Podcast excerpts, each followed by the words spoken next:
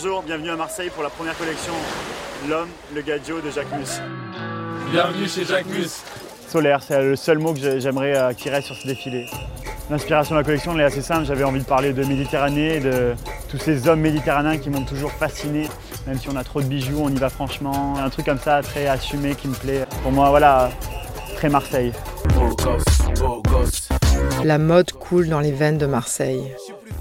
Des manufactures d'indiennes, ces étoffes chatoyantes venues du Levant, des arrivages d'indigo qui donneront naissance aux jeans, les innovations vestimentaires des Marseillaises repérées il y a bien longtemps, la mode coule dans les veines de Marseille. Ici règne une effervescence créative qui semble se nourrir autant des styles qui naissent au coin de la rue que des influences venues du monde entier. Marseille serait-elle devenue le nouveau centre de gravité du secteur français de la mode?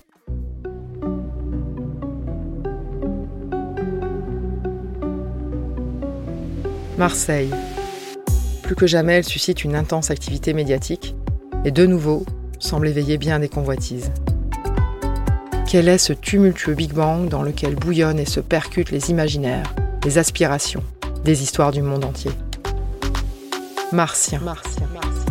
Pour comprendre cette ville ovni, peuplée de Marseillais d'un jour ou d'une vie, nous partons à la rencontre de ces Martiens de tous bords qui la vivent, s'y expriment et écrivent le futur. Des Martiens qui portent un nouveau regard sur la plus vieille ville de France. Épisode 4 Anti-fashion.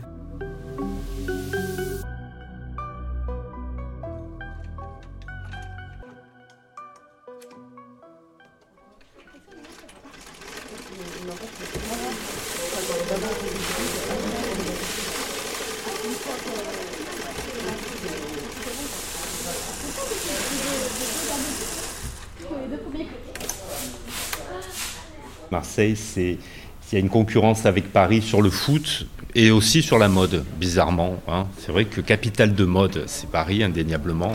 Mais on voit que sur la mode, il y a quand même une, montée en puissance euh, assez forte. On a euh, plus d'établissements qu'à Lyon dans le champ de la mode, de la filière mode. Laurent Couture, je suis chargé d'études principales au pôle développement économique de la gamme, l'agence d'urbanisme de l'agglomération marseillaise. On a eu une croissance assez forte aussi sur les dernières années de, la conception-création. Donc il se passe quelque chose aussi. Après, Marseille a une histoire hein, quand même forte autour de la mode. Hein. On a quand même euh, euh, des, grandes marques, bon, American Vintage, Guess, Homme, Le Temps des Cerises, Rika Lewis, Oligan, on a tendance à l'oublier, hein, Caporal, Sessoun. Moi, je pense que Marseille est, de manière générale, sur beaucoup d'autres productions culturelles, à la fois la source d'inspiration. On voit hein, des collections comme, peut faire euh, Jacques Mus, par exemple, hein, bon. mais aussi euh, un peu le terrain d'expérimentation. C'est-à-dire qu'il y a à la fois les deux. Quoi. Dans une économie mondialisée où les styles s'uniformisent, face à une industrie centralisée et standardisée, y aurait-il une place pour une autre mode, plus diverse, plus osée, plus méditerranéenne? Jocelyn Maire, responsable de FASC, qui fédère pro de la filière et créateur.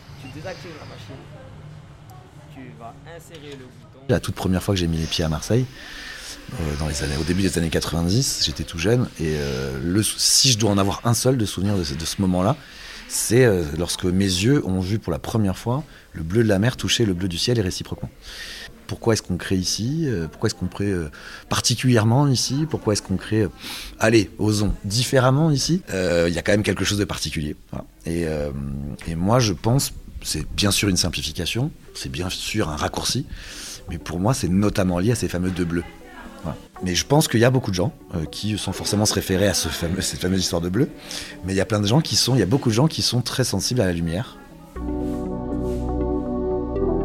Donc moi je suis Jocelyn Maire, euh, je suis le fondateur d'une association qui s'appelle FASC et qui a vocation à fédérer tous les acteurs de la filière mode au sens large du terme, basés en Provence-Alpes-Côte d'Azur. Je suis aussi le fondateur et du coup le président euh, bénévole de FASC Academy, euh, qui est une école de production qui forme des jeunes de 15 à 18 ans au CAP, métier de la mode vêtements flous, qui les forme en deux ans gratuitement. Ce territoire, en fait, la Provence au sens large, euh, en fait, elle nous a pas attendu pour être un lieu de création. je pense aux peintres notamment, même aux poètes. On connaît surtout les peintres finalement qui sont venus ici qui en ont fait une destination pour la plupart d'entre eux. On était bien avant les réseaux sociaux et le message passait déjà qu'il y avait un truc. en revanche, il est vrai qu'il y a peut-être une redécouverte euh, aujourd'hui, ça je le crois volontiers. Il y a, euh, après des années de Marseille bashing, euh, vraisemblablement il y a deux, trois petites choses qui ont changé. Et, donc cette ville-port, à cet endroit-là, donc en l'occurrence sur le bassin méditerranéen, permet en permanence des apports nouveaux, des mixités, et même ceux qui éventuellement n'en voudraient pas, mais je pense qu'un Marseille ne peut pas ne pas vouloir de, mixité, c'est pas possible. Euh, ou alors il, tourne le dos à sa ville, il tourne le dos même à ce qu'il est euh, lui-même. Euh, et du coup, c'est un lieu d'échange, de vision, de culture, de matière, puisqu'on parle de mode, de matière, de, mais aussi de design, en fait, de façon d'appréhender le vêtement, le bijou, la coiffure, le maquillage, les chaussures. Évidemment, notre proximité avec une culture qui est la culture méditerranéenne, le nord de l'Afrique, mais aussi euh, toute la péninsule ibérique, euh, la, botte italienne, enfin tout ce qu'on connaît par cœur. Euh, voilà.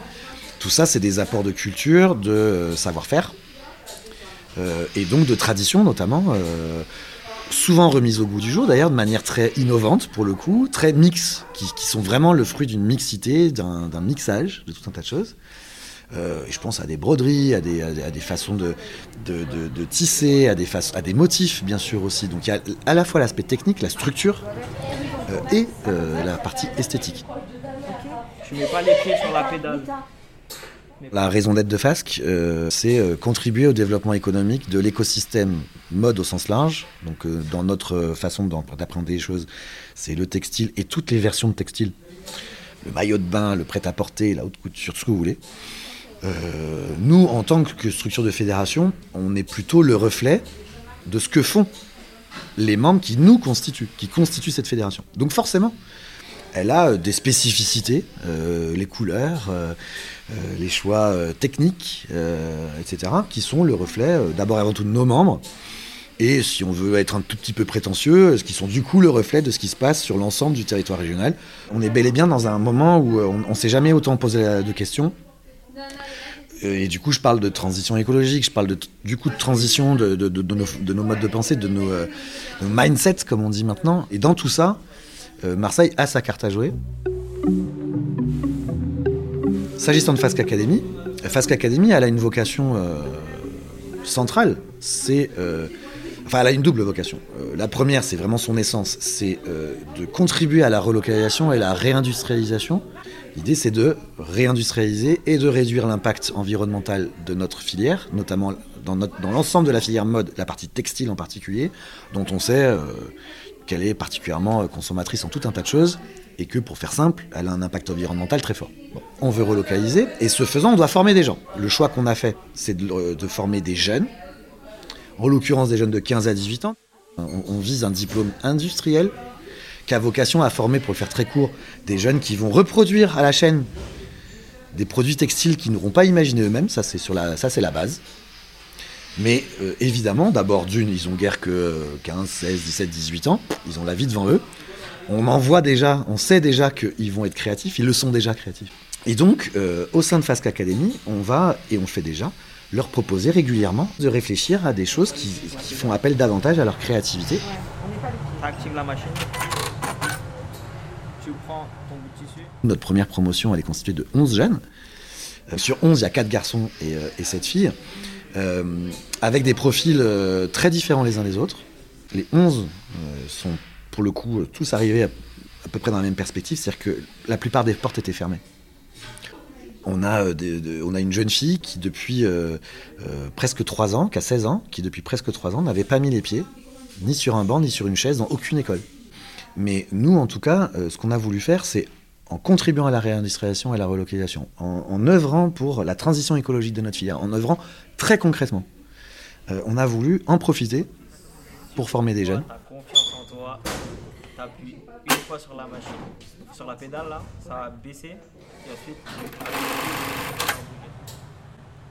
On est en gestation du frère, qui s'appelle Fast Club.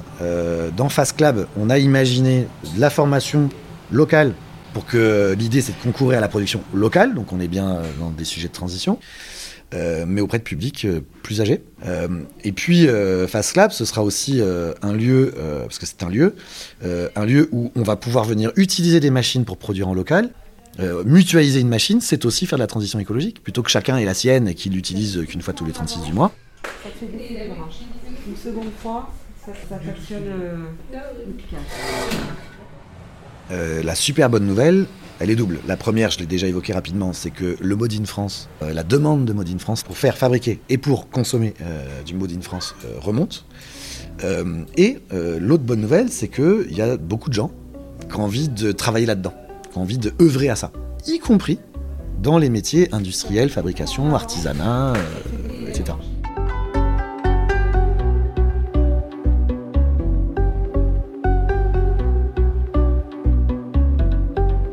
l'industrie du prêt-à-porter est loin d'être vertueuse. Sa mutation est la condition de son renouveau. À Marseille aussi, on se pose la question d'une façon de produire et de consommer plus respectueuse de la planète, plus responsable et vertueuse socialement. Nombreux sont ceux qui, depuis Marseille, pensent la mode du futur, comme Laurine Vaudet de Bombolov. Habilement, elle a su tirer parti des savoir-faire d'hier, très méridionaux, pour prendre part à la révolution de la filière. En fait, si Marseille c'est pour que ça devienne un deuxième Paris, c'est pas très intéressant quoi. C'est pas pour ça que les gens sont non plus et c'est pas. C'est pas. Euh, en tout cas, nous en tant que marque, c'est quelque chose qui nous questionne aussi beaucoup. On n'a pas envie de faire une marque parisienne quoi. Pas du tout. Moi, c'est Laurine. Du coup, euh, je suis une des cofondatrices de Bombo, une marque de vêtements et sous-vêtements euh, du coup qu'on teint naturellement avec des plantes. On s'intéressait pas mal à la mode, on s'habillait plutôt en seconde main, on faisait assez attention d'un point de vue personnel à comment on s'habillait. Donc on a voulu plutôt développer des sous-vêtements dans une matière qui soit respectueuse de la peau, donc on a trouvé le cicelle. Et puis après, euh, Fanny, elle, elle faisait de son côté de la teinture végétale et on s'est dit bah, pourquoi pas faire euh, nos sous-vêtements en teinture végétale. Donc euh, on s'est formé. on a fait une formation professionnalisante et on a fait pas mal de mois de recherche et de développement sur bah, les recettes, comment on pouvait vraiment semi-industrialiser euh, ce, processus. On s'est rendu compte qu'il y avait un monde de possibles derrière tout ça et que c'était un savoir-faire euh, ancestral euh, qui, qui, avait énormément de connaissances autour de ça qu'on avait un peu oublié et mis de côté à la faveur de, des teintures synthétiques et des matières synthétiques aussi, pour principalement des raisons de coût. On voit bien que les teintures, c'est quelque chose qui pose problème aujourd'hui, alors qu'on a la possibilité, les connaissances pour faire autrement et pour faire plus proprement et plus respectueusement. On a deux fournisseurs, un qui travaille avec un crit agricole et l'autre qui travaille avec des agriculteurs euh, directement. Et nous, on leur achète, euh, on leur achète du pigment. Donc c'est vraiment euh, des, sous forme, c'est des plantes sous forme de poudre que nous on va ensuite utiliser pour faire la teinture et de là on va faire nos différentes recettes. Et pourquoi Marseille Marseille, c'est une ville qui offre ce compromis-là de pouvoir être quand même une, grande ville et d'avoir un accès assez facile à, bah, à la mer ou à quelque chose d'un peu plus naturel. Et on s'est rendu compte au fur et à mesure qu'il y avait la place à la créativité aussi. On a fait pas mal de rencontres euh, à Marseille autour de, bah, que ce soit de l'artisanat ou même euh, ou autour de la mode euh, éco-responsable. Ça a nourri notre projet, ça a nourri nos recherches. En tout cas, nous, on s'est sentis plutôt accueilli et, euh, euh, voilà, au bon endroit. Quoi. Pour arriver jusqu'à la teinture, on utilise des pigments et en fonction de la couleur qu'on veut obtenir, on en met plus ou moins. Pour faire du rose, on utilise de la garance, donc c'est vraiment la racine de la garance qui est utilisée. On utilise aussi du réséda, qui est une plante qui a des petites fleurs jaunes et qu'on trouve pas mal en Occitanie. Donc là, c'est plutôt les fleurs qu'on va venir utiliser, ça nous donne du jaune. Et ensuite, pour le vert, on utilise de la chlorophylle. Donc, euh, c'est présent dans toutes les plantes vertes. La plante verte qui est principalement utilisée là, c'est la luzerne. J'ai l'impression qu'il y a cette envie un peu plus de, vouloir faire un peu autrement, de vouloir faire les choses par soi-même. Ça va être beaucoup plus euh, dans des gens qui vont faire la couture eux-mêmes, ou en tout cas qui vont ne serait-ce que moins prototyper leurs leur, leur produits avant de les faire faire. Il y a peut-être encore plus une forme d'artisanat. Et dans le sud de la France, de manière plus générale, euh, la teinture végétale existe et est pas mal pratiquée. Donc on avait envie aussi de se rapprocher de ça.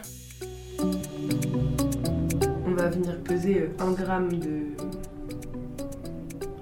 gramme de pigment et à ça, on va rajouter de l'eau. Et alors les tissus, nos sous-vêtements, ils sont en cicelle, donc c'est une matière à base euh, d'eucalyptus et de poudre d'alle. Donc la poudre d'alle, ça donne des vertus euh, apaisantes, antioxydantes euh, pour la peau. Et les vêtements sont en coton bio. La teinture végétale, ça marche qu'avec des, que sur des matières naturelles. Nous, on prend pas comme une insulte ou quelque chose de négatif qu'on nous dise qu'on s'adresse aux bobos parce que je pense que il y a une forme de vérité là-dedans. Et quand on veut faire de la mode éco-responsable et qu'on veut faire des choses euh, en teinture végétale, artisanale, bah, ça a un coût. C'est pas forcément simple pour tout le monde de, de, pouvoir s'offrir quelque chose de la mode éco-responsable, mais en tout cas, nous, on tente de rendre ça le plus accessible possible avec les moyens qu'on a. On sait qu'aujourd'hui, on on pourra jamais avoir les prix euh, d'H&M ou de Zara, ou, parce que de toute façon, on fait pas les choses comme eux et on souhaite pas le faire. Il faut expliquer que ça a un coût derrière et que parfois, quand on paye son t-shirt 5 euros, bah, ça a un coût humain. Donc, comment on arbitre tout ça? Comment on trouve la balance? Euh, Parce qu'en effet, parfois, bah, on n'a pas le choix, ou des fois, bah, on peut avoir le choix d'acheter moins de choses, mais de l'acheter plus cher. Enfin, je pense que c'est quelque chose qui émerge un peu de partout, la mode euh, éco-responsable. J'ai l'impression que le côté éthique, de manière générale, c'est quelque chose qui est de plus en plus présent euh, partout. Mais c'est vrai qu'on a plus suivi un chemin alternatif, entre guillemets, de créer notre propre tissu de marque éco-responsable. Et euh, par exemple, on a pour projet avec d'autres marques d'essayer de faire quelque chose pour la Fashion Week, mais de faire plutôt une Fashion Week éco-responsable à la Marseillaise. On a plutôt suivi ce côté-là que le côté un peu euh, euh, institutionnel, entre guillemets, de la mode qui existe aujourd'hui à Marseille.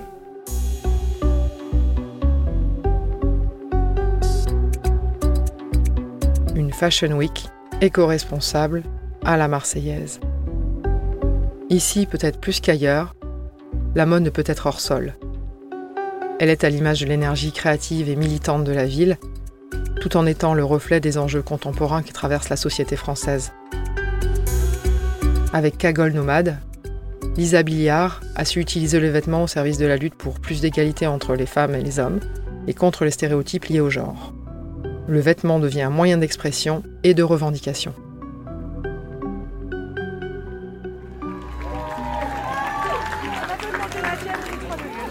Attention, je suis, je suis. D'origine arménienne du côté de maman et d'Auvergne du côté de papa. Née à Marseille, je me revendique nomade avant tout.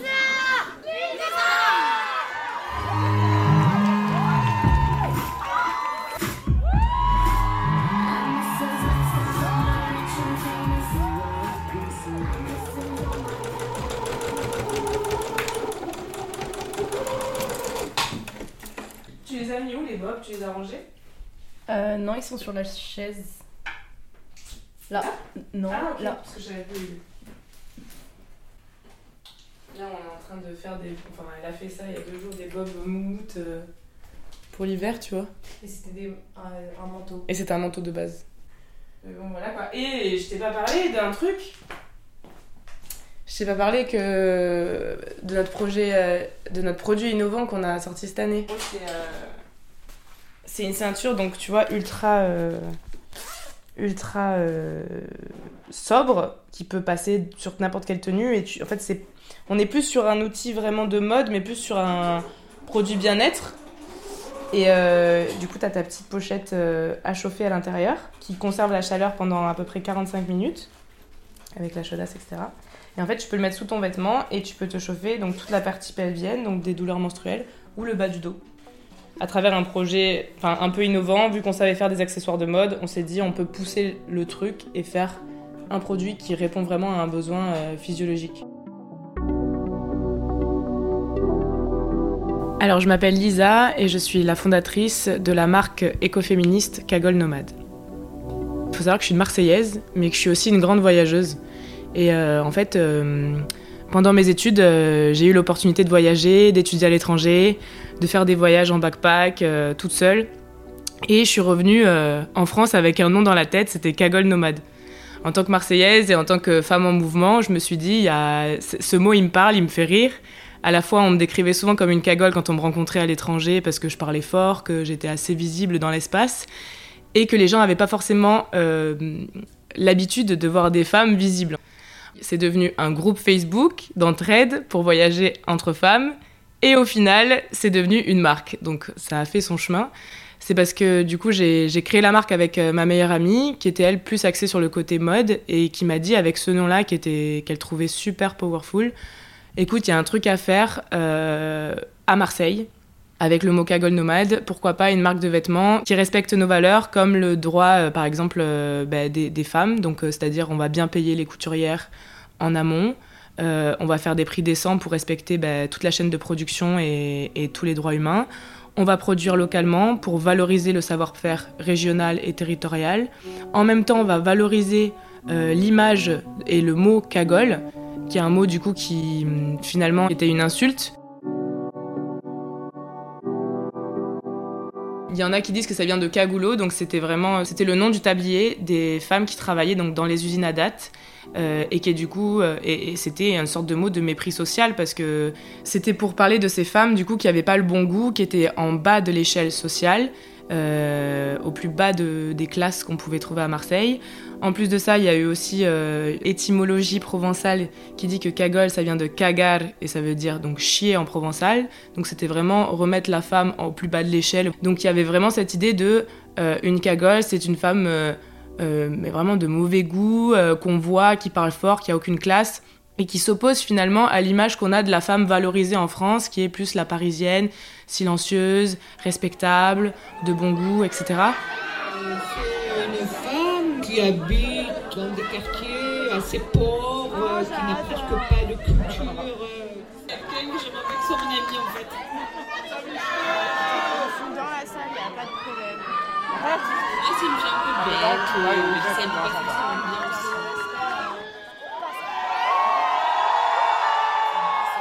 Euh, et comme tous les mots finalement qui oppressent euh, des groupes, euh, bah, il faut les valoriser, il faut faire du retournement du stigmate. Et euh, du coup, je me suis dit, je vais, on va prendre le risque et on va appeler donc la marque Cagole Nomade. Cagole vraiment pour revaloriser cette identité de on prend l'espace et on l'assume. et nomade pour l'idée justement de liberté de mouvement et de dire qu'en fait, euh, bah, les cagoles, elles sont partout et elles sont visibles et maintenant elles vont faire du bruit et elles vont, euh, voilà, euh, au-delà de Marseille, envahir la France. c'est un peu l'idée qu'on a. Et on a voulu aussi dégenrer le terme en se disant qu'en fait, être cagole nomade, c'est un état d'esprit. Et qu'il y a autant d'hommes que de femmes qui ont une cagole qui, qui, dort en eux et en elles, à travers du coup bah, voilà, une marque des produits assez colorés, assez funky, assez originaux, euh, là, par exemple, on est en train de créer une ceinture euh, inspirée un peu de que Prada pourrait faire, mais on va l'appeler la ceinture Prado. Euh, on a fait des t-shirts Massilia qui sont un peu des parodies de, Patagonia.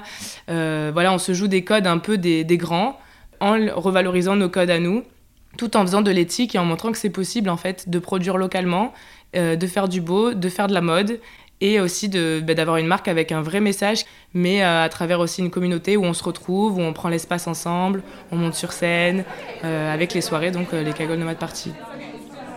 Très stressé, c'est plein. Jauge pleine, 1000 personnes. Ah non mais c'est un truc de fou. les candidats et les candidates ils sont exceptionnels, genre moi j'ai jamais vu ça, je suis fan d'eux. Et je sais pas qui va gagner. Je n'ai aucun, je ne peux pas dire qui va gagner parce que je les aime tous, j'ai envie qu'ils gagnent tous. Sauf qu'on peut avoir 10 Miss Kaggle Nomad, c'est pas possible. On, peut en avoir que une ou un, donc on verra bien. C'est plus qu'une marque de vêtements, c'est un, c'est vraiment, pour moi, c'est un combat politique presque parce que le vêtement, c'est un vecteur pour poser un message. Mais euh, les moments qu'on passe ensemble et même ce qu'on fait, c'est-à-dire euh, créer des espaces euh, de soirée à Marseille où n'importe qui en fait peut être la star de la soirée, peut monter sur scène, c'est un peu voilà redonner euh, de la force à, tout le monde et à toutes les identités qui existent. On a commencé, on avait 25 ans, on n'avait pas d'argent, on a fait une cagnotte euh, sur Ulule de crowdfunding et en fait on s'est dit soit ça passe, les gens ils comprennent, soit ils comprennent rien et ça passe pas. Au final on a réussi à avoir 8000 euros et on a commencé avec ça, sans contact. Donc on est allé taper aux portes, on a rencontré tous les prestataires locaux. Et aujourd'hui, je suis super heureuse de dire que à Marseille, il y a vraiment, je trouve, une bienveillance et un envie de collaboration entre les marques, entre les créateurs. Il y a vraiment cette idée d'entraide. Moi, je me sens pas du tout en concurrence avec les autres marques marseillaises, au contraire marrant, c'est que les vraies cagoles, enfin, quand je dis les vraies cagoles, c'est les cagoles d'antan, quoi. Elles se revendiqueront jamais féministes alors qu'elles le sont. Mais elles le sont tellement. Sauf qu'en fait, pour elles, euh, c'est pas du féminisme parce qu'on a d'autres codes, quoi, mais. c'est juste des mots différents. Derrière ce nom, il y a une éthique, il y a une production responsable, il y a une envie de, valoriser euh, le savoir-faire régional, euh, on travaille avec des ateliers de réinsertion euh, pour des femmes éloignées de l'emploi dans la région, dans toute la région de la Provence. Et on récupère de plus en plus donc, des fins de rouleau de tissu de grande industrie ici à Marseille, et aussi des voiles de bateaux déchirés qu'on retrouve au port, des chambres à air de vélo. On avait fait toute une collection vraiment sur des protèges passeports en chambre à air de vélo. Et voilà, donc il y a cette idée de se dire, en fait, Marseille, il y a plein de déchets textiles il faut les valoriser. On peut coudre sur place et on peut vraiment créer une économie circulaire euh, qui va permettre justement de, bah, de montrer tout ce qu'on est capable de faire ici avec peu de choses en fait. Parce qu'on n'est peut-être pas fort pour créer des matières premières, mais on est très fort pour les revaloriser. Donc, euh, donc je pense que ouais, il y a, un vrai bain d'upcycling euh, à Marseille qui est en train de se créer. Et voilà, on fait, on est débrouillard quoi. On fait comme on peut avec ce qu'on a quoi. Et mais ouais, ça c'est un problème français de base, hein, de, de s'être trop euh, lié à la Chine pendant trop longtemps et du coup d'avoir perdu euh, ses savoir-faire ancestraux sur euh, comment tisser de la matière, etc. Quoi. Donc là, relocaliser, bah, ça prend du temps. quoi. Il y a un certain prix derrière qui est des fois compliqué à expliquer parce que oui, produire en France, bah, ça n'a pas le même coût. Mais quand on explique aux personnes que finalement elles font un choix cohérent d'acheter en se disant que il n'y a pas de Ouïghours derrière qui vont travailler, par exemple, euh, je pense que ça prend tout son sens. Donc euh, acheter moins, mais acheter mieux et acheter marseillais. Les chatons, les chatounes, on veut du vrai. T'as compris? Du vrai. Tu me donnes du vrai ou tu prends une paquet ce soir, t'as compris? Les cagoles nomades parties, ça fait un an. Euh, de base, c'est suite au fait que moi, je voulais hum, avoir une nouvelle égérie de marque en fait. Euh, je voulais euh, avoir une égérie euh, qui soit pas moi, qui soit quelqu'un qui représente toutes les valeurs de la marque. Et donc j'ai créé une élection, Miss Cagole Nomade, qui s'inspirait donc des, concours de Miss Cagole qui avaient lieu déjà dans les années 90, mais qui étaient très sexistes. Je me suis dit, j'ai envie de montrer une autre type de, de féminité qui est différente de Miss France, mais j'ai pas envie non plus de rentrer dans un concours sexiste. Euh, ma marque, elle est engagée féministe. Et qu'est-ce que ça veut dire une marque féministe? Et en plus, qui est unisexe, c'est que on s'en fout du physique, on s'en fout à quoi tu ressembles. Ce qui compte, c'est ton attitude, c'est ton, c'est, ton état d'esprit cagolesque et le fait que tu vas prendre la place sur scène. Euh, je suis là pour euh, supporter une cagole qui s'appelle Samichto. Et du coup, on a monté notre team de supporters et on devait faire une hymne pour l'encourager au début et chauffer un peu le public et la salle. Et voilà. Parce qu'elle a de moins, c'est beaucoup de centimètres par rapport aux autres. Elle est toute petite. Mais par contre, ce qu'elle a de plus, c'est vraiment euh, la cagole attitude. On n'est pas d'ici, on est du sud-ouest, mais elle ça, l'a imprégnée. Elle, vit Marseille. Et euh, elle est toute de rose vêtue. Déjà, c'est vraiment la plus belle. cagole au niveau du look. Oui, oui, oui. Elle a toute une cagole. C'est la plus belle, on va voir qu'elle, c'est sûr.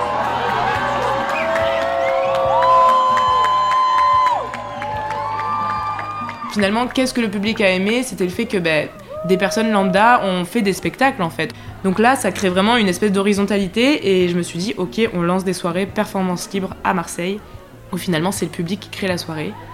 Et euh, tout ça vraiment entouré de euh, euh, espace safe, donc c'est-à-dire on surveille vraiment qu'il n'y ait, ait, aucun acte discriminant, enfin que ce soit un espace vraiment ultra bienveillant et en même temps un espace créatif en fait. Que ce soit par l'écriture, le dessin, le graphe, la musique ou la mode, Marseille semble porter d'autres formes de dialogue, d'autres formes de contestation. Des voies inventives et alternatives pour aller au-devant d'un monde en mouvement. Dans le prochain épisode de Martien, c'est dans son cœur populaire que Marseille ne cesse de créer et de s'inventer. Martien, un podcast en 5 épisodes, imaginé par l'agence Dunk, écrit et réalisé par Anne-Sophie Lebon.